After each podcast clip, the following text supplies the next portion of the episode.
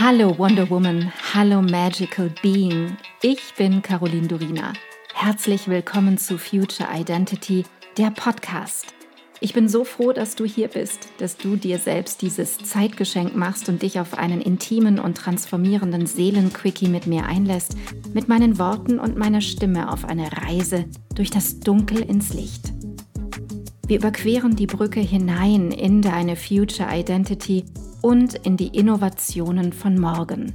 Ich kann es kaum erwarten, meine Gedanken und Erkenntnisse für das Jetzt und die Zukunft mit dir zu teilen. Alles, worüber wir hier sprechen, geschieht für dich, für dein Jetzt, deine Vergangenheit und deine Zukunft. Denn nur wenn deine Vergangenheit entstaubt und dein Jetzt vollkommen klar ist, kann deine Zukunft abgehen wie eine Rakete. Lass uns furchtlos sein. Und let's begin the future now.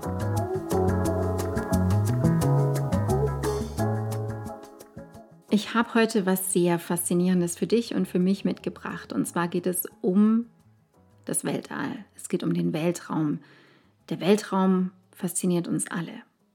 Ich glaube, wirklich fast alle. Ich kenne niemanden, den es nicht fasziniert. Der Blick aus weiter Ferne von oben auf unsere Erdkugel ist ein beeindruckender, ja gar atemberaubender Blick, den die Mehrheit der Menschheit nur von Bildern oder aus Filmen kennt. Und manchmal träume ich auch nachts davon, dort oben zu schweben und bin im Traum so fasziniert, dass ich mit Sicherheit die Luft anhalte. das zu sehen, diesen Blick auf die Erde werfen zu können, auf diese blaue, Kugel und einen Blick ins Weltall werfen zu dürfen, davon träumen so viele und einige haben es bereits in die Tat umgesetzt. Denn ja, es gibt bereits seit 2001 die Möglichkeit, das Weltraum als sogenannter Weltraumtourist zu bereisen. Im Jahr 2001 ist die erste Privatperson, Dennis Tito, ins Weltall geflogen für schlappe 35 Millionen Dollar. Was ich mich da als allererstes gefragt habe, wie lange dauert es eigentlich, bis man im Weltall ist? Man könnte meinen, der Weltraum sei unendlich weit weg von uns entfernt. Doch der Aufstieg ins All dauert gerade einmal acht Minuten. Dann hat zum Beispiel ein russisches Sojus-Raumschiff von einer Rakete nach oben transportiert schon seine Endgeschwindigkeit von 28.000 Stundenkilometern erreicht. Und heute gibt es verschiedene Möglichkeiten, das Weltall zu bereisen. Es gibt zum Beispiel einen Flug zur internationalen Raumstation ISS samt Spaziergang im Weltall. Der Chef des auf Weltraumtourismus spezialisierten US-Unternehmens Space Adventures, Tom Shelley, verkauft den Trip für Privatpersonen gemeinsam mit Russland. Lasst uns einmal die aktuellen Kosten dafür ansehen. Ein Flug zur ISS mit der russischen Raumfahrtbehörde Roskosmos kostet umgerechnet bis zu 50 Millionen Euro. Die ab 2023 oder 2024 geplante Tour inklusive Weltraumspaziergang wird nach bisherigen Angaben sogar noch teurer werden. Es gibt genau zwei Milliardäre, die dem Weltraumwahn verfallen sind und ihr kennt sie. Ich weiß, dass ihr sie kennt. Es sind Jeff Bezos und Richard Branson. Diesen Sommer, im Jahr 2022, testeten erst der britische Milliardär Richard Branson und kurz darauf Amazon-Gründer Jeff Bezos ihre Raketen. Bezos schickte in den Monaten darauf noch zwei weitere Flüge mit insgesamt zehn Passagieren in den Weltraum. Darunter befand sich auch der Schauspieler William Shatner, bekannt als Captain Kirk aus Raumschiff Enterprise. Wie lustig, oder? Und es gibt zwei konkurrierende Unternehmen. Also das sind jetzt die Unternehmen dieser beiden Herren. Die nennen sich Virgin Galactic von Richard Branson und Blue Origin von Amazon-Gründer Chef Bezos, wie schon gesagt. Beide bieten wohlhabenden Weltraumtouristen bislang aber nur ein kurzes Eintauchen in die Schwerelosigkeit. Die Jungfernflüge mit Branson und Bezos an Bord erreichten die Grenze zwischen Luft- und Raumfahrt, die sogenannte Karman-Linie bei rund 100 Kilometern Höhe. Laut Bezos ist die Nachfrage nach Tickets extrem hoch und daher hat er für 2022, also dieses Jahr, noch weitere Kurztrips ins All angekündigt. Auch Branson ist in der Planung dieser Weltallflüge. Die Flüge, die Branson verkauft, sind im Vergleich zu den Weltallflügen spottbillig. Sie kosten 450.000 Euro. Und auch eine weitere Person, nämlich Elon Musk, hat ebenso eine eigene Raumfahrtfirma SpaceX. Diese beschäftigt rund 10.000 Mitarbeiter und gilt als Pionier der kommerziellen Raumfahrt. Nur dank SpaceX kann die NASA wieder aus eigener Kraft Astronauten in den Orbit bringen. SpaceX schickte 2021 auch Touristen ins All. Vier Passagiere, keiner von ihnen ein ausgebildeter Astronaut und diese verbrachten mehrere Tage im All und umkreisten an Bord eines Crew Dragon etliche Male die Erde. Rund zwölf Minuten nach dem Start löste sich die Raumkapsel mit den Passagieren von der zweiten Antriebsstufe der Rakete und nach ihrem Ausflug landeten die Weltraumtouristen vor der Küste Floridas. Die Crew Dragon Kapsel fliegt per Autopilot und kann im Notfall von der Erde aus ferngesteuert werden und sie soll sich bis zu 575 Kilometer von der Erde entfernen. Was das gekostet haben soll, man vermutet rund 50 Millionen Euro pro Passagier.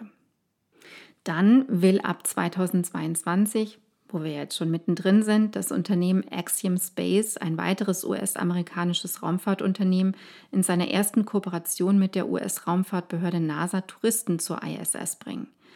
Der Weltraumtourismus hat, wie ihr seht, deutlich zugenommen und während ich das erzähle, klingt es irgendwie skurril.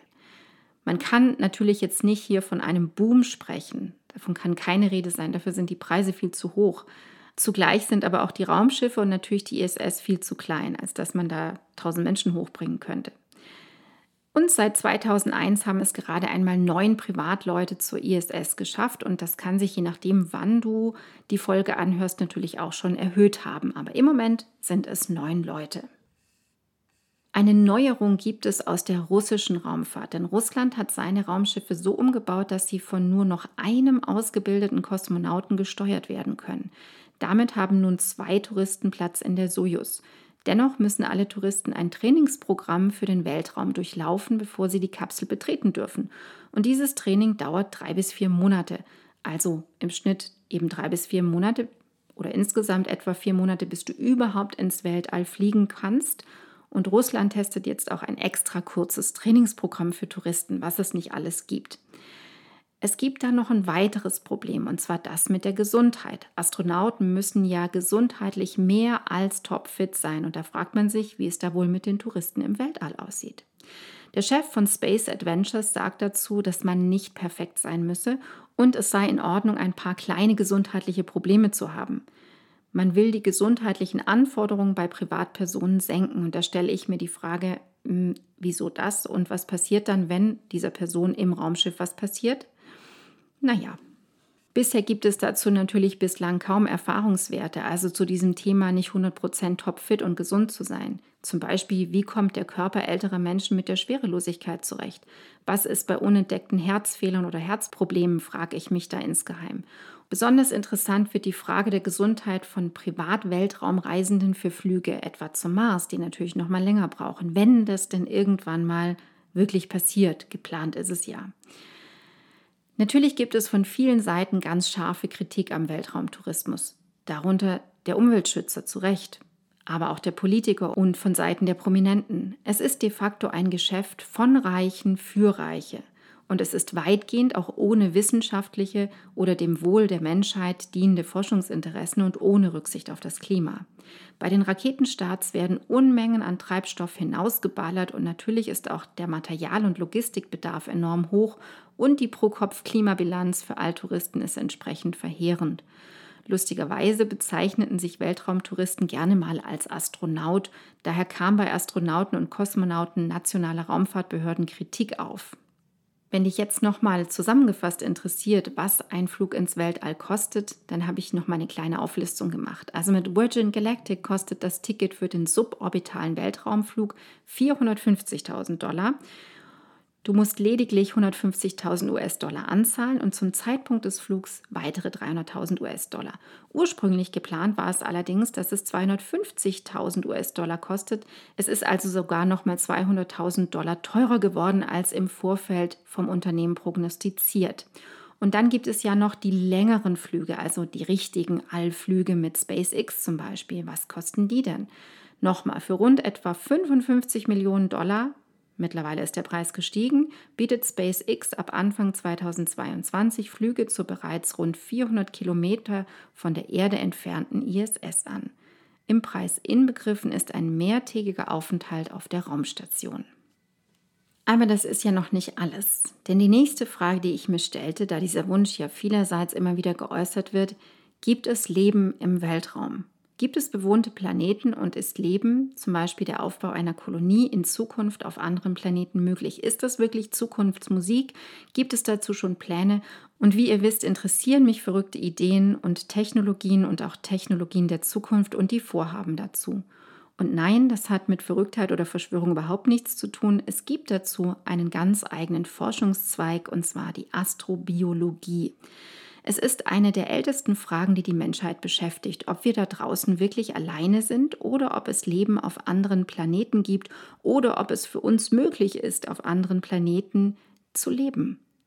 Die ersten beiden super wichtigen und grundlegenden Dinge, die erfüllt sein müssten, dass menschliches Leben auf einem anderen Planeten möglich ist, ist die Existenz von Sauerstoff, Methan und auch Wasser.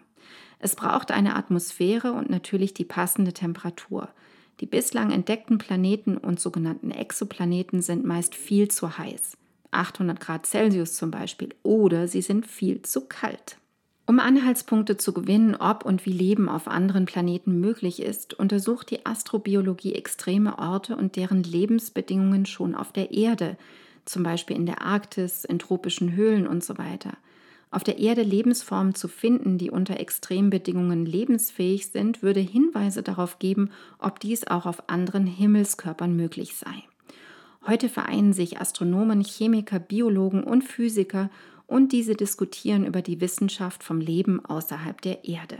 Das, was vor einigen Jahrzehnten noch als Spinnerei betrachtet wurde, ist mittlerweile eine Wissenschaft. Die Entdeckung des ersten Planeten, der außerhalb unseres Sonnensystems einen sonnenähnlichen Stern umkreist, war der Durchbruch in diesem Forschungszweig. Er wurde 1995 entdeckt. 51 Pegasi b. Ist etwa 50 Lichtjahre von der Erde entfernt, eine riesige Gaskugel, halb so groß wie der Jupiter. Wegen seiner engen Umlaufbahn dauert sein Jahr, das eigene Jahr des Planeten, nur vier Tage und dort ist es aber über 1000 Grad heiß. Unglaublich. Und kurz danach wurden mehrere extrasolare Planeten nachgewiesen, also Planeten, die eine eigene Sonne umrunden, nicht unsere Sonne, eine extrasolare Sonne. Mittlerweile kennen Astronomen fast 2000 sogenannte Exoplaneten, also Planeten, die außerhalb unseres Sonnensystems existieren. Was ist das Ziel dieser ganzen Sache? Denn bislang ist keiner dieser Planeten der Erde ähnlich, doch genau darum geht es. Man hofft einfach die ganze Zeit darauf, einen Planeten zu finden, der das ist. Man ist sich in der Forschung sogar sicher, dass dies über kurz oder lang der Fall ist. Der Planet müsste nicht einmal ähnlich groß sein wie die Erde, um darauf leben zu können. Unverzichtbar ist, wie gesagt, Wasser in flüssiger Form, das innerhalb eines Organismus Nährstoffe überall dorthin transportieren kann, wo sie gebraucht werden. Auf dem Mars floss früher Wasser und der Jupitermond Europa trägt Risse auf der eisbedeckten Oberfläche, was vermuten lässt, dass auch darunter Wasser liegt. Ein unterirdisches Wasserreservoir vermutet man seit diesem Frühjahr auch auf dem Saturnmond Enceladus. Auf der Oberfläche des Saturnmondes Titan gibt es sogar Flüsse, Seen und Regen, allerdings nicht aus Wasser, sondern Achtung, aus flüssigen Kohlenwasserstoffen wie Methan und Ethan. Es geht jetzt in der weiteren Untersuchung um die Suche nach DNA-Spuren, wenn zum Beispiel Roboter auf dem Mars eingesetzt werden, um dort Höhlen zu erkunden. Und dann gibt es da noch die Idee der Weltraumkolonialisierung, also wieder etwas ganz anderes. Und diese wird verrückterweise in fünf Stufen unterteilt. Schauen wir uns das an. Stufe 1 ist die Kolonisation im Erdraum. Die Entfernung Lichtsekunden, die aktuelle Raumstation dafür, ein Beispiel dafür ist die ISS. Die Vision ist ein Weltraumlift und daran arbeiten tatsächlich die NASA und auch andere Privatunternehmen. Stufe 2 ist die Kolonisation im inneren Sonnensystem, also zum Beispiel Mars oder im Asteroidengürtel. Die Entfernung sind Lichtminuten. Stufe 3 ist die Kolonisation des äußeren Sonnensystems. Die Entfernung sind Lichtstunden. Es gab natürlich bereits Missionen in das äußere Sonnensystem. Stufe 4 und 5 sind das Verlassen des Sonnensystems, also die Milchstraße, das Universum, extrasolare Kolonien. Entfernung hier sind Lichtjahre. Man spricht hier von intergalaktischer oder interstellarer Raumfahrt und das ist noch pure Science Fiction und bislang noch nicht umgesetzt worden. Ein Punkt, der das Ganze erschwert, sind vor allem die immens hohen Kosten und auch die weite Entfernung zu den Planeten. Allein die Projektkosten der ISS belaufen sich auf geschätzt, und es ist echt nur eine Schätzung, deswegen auch ein weiter Rahmen, 35 bis 100 Milliarden Dollar. Und dennoch arbeiten die USA, Russland und China an derartigen Plänen und forschen munter weiter. Wir können auf jeden Fall gespannt sein, in welcher Form neue Erkenntnisse emporsteigen und uns erreichen irgendwann einmal. Und wer weiß, vielleicht gibt es da draußen einfach eine ganz andere Form von Leben. Gar nicht so, wie wir sie uns vorstellen, oder doch? Ich bin sehr gespannt darauf, was da noch entsteht. Wenn du magst, habe ich dir in den Show Notes eine tolle Dokumentation und einen TED Talk verlinkt. Und da kannst du dir einfach noch mehr Informationen holen, wenn dich das Thema interessiert. Ich freue mich, wenn du es tust. Ich danke dir so sehr, dass du heute deine kostbare Zeit, deine Aufmerksamkeit und deine Liebe zum Leben mit mir geteilt hast. Ich hoffe, ich konnte dich auf deinem Weg zu deinem wundervollsten Ich in der Zukunft inspirieren. Vergiss nicht, einen Blick in die Show Notes zu werfen. Dort findest du alle wichtigen Informationen und Links. Wenn du jetzt erfüllt in deinen Tag gehst, dann danke ich dir, wenn du diesen Podcast einer Freundin oder Bekannten weiterempfiehlst und du mir Feedback gibst. Hinterlasse super gerne deine Meinung und teile deine Gedanken mit mir, was mit dir am meisten in Resonanz gegangen ist und was nicht. Entweder direkt hier unterhalb bei iTunes oder schreib mir auch gerne unter meinem Podcast-Post auf Instagram unter Miss Caroline Durina. Ich freue mich immer riesig, eure Kommentare zu lesen. Wenn du mehr über mich wissen möchtest, dann komm rüber auf meine Webseite carolindurina.com. Dort bekommst du alle Informationen zur Kreation deiner Future Identity, zu meinen Kursen und meinem Mentoring-Angebot und da gibt es auch den Future Identity Mitgliederbereich. Wenn dich genau dieses Thema packt, du in dir und in dieser Welt wirklich etwas bewegen möchtest, mit anderen Menschen zusammen, dann sei willkommen beim Future Me Membership – der Liga der Zukunft. Alle Links dazu findest du in den Show Notes. Vielen Dank für dich. Vielen Dank, dass du heute dabei warst. Und noch eine kleine Erinnerung zum Schluss. Du bist zu Hause in dir. Du bist in Sicherheit und du bist bedingungslos geliebt jederzeit. Hier und jetzt. Und nun geh in deinen grandiosen Tag und erschaffe die Magie deiner Zukunft. Love and Light, Caroline.